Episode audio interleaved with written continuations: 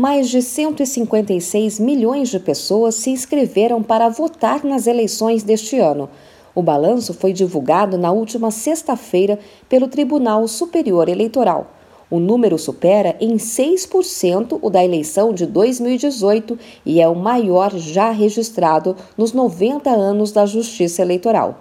O alistamento eleitoral recorde foi comemorado pelo presidente do TSE, o ministro Edson Fachin. Os dados que hoje divulgamos sobre o eleitorado brasileiro demonstram a pujança cívica da cidadania no Brasil. São mais de 156 milhões de eleitoras e eleitores que compõem no cadastro eleitoral o maior eleitorado da história brasileira. O voto no Brasil é facultativo para os jovens de 16 e 17 anos para as pessoas acima dos 70 anos e para os analfabetos.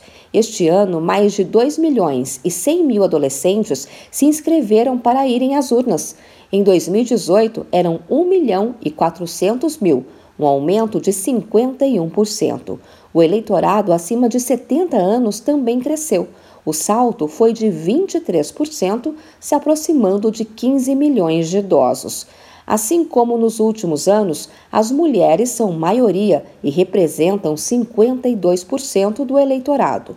O número de pessoas transexuais que vão usar o nome social saltou de 7.900 em 2018 para 37.600 nesta eleição. A maior parcela dos eleitores mora no estado de São Paulo, são 22% do total. Em seguida, vem Minas Gerais, com 10%, e Rio de Janeiro, com 8% do eleitorado. No primeiro turno, dia 2 de outubro, vão funcionar quase 500 mil sessões eleitorais nos 5.570 municípios brasileiros e em 181 cidades no exterior. De São Paulo, Luciana Yuri.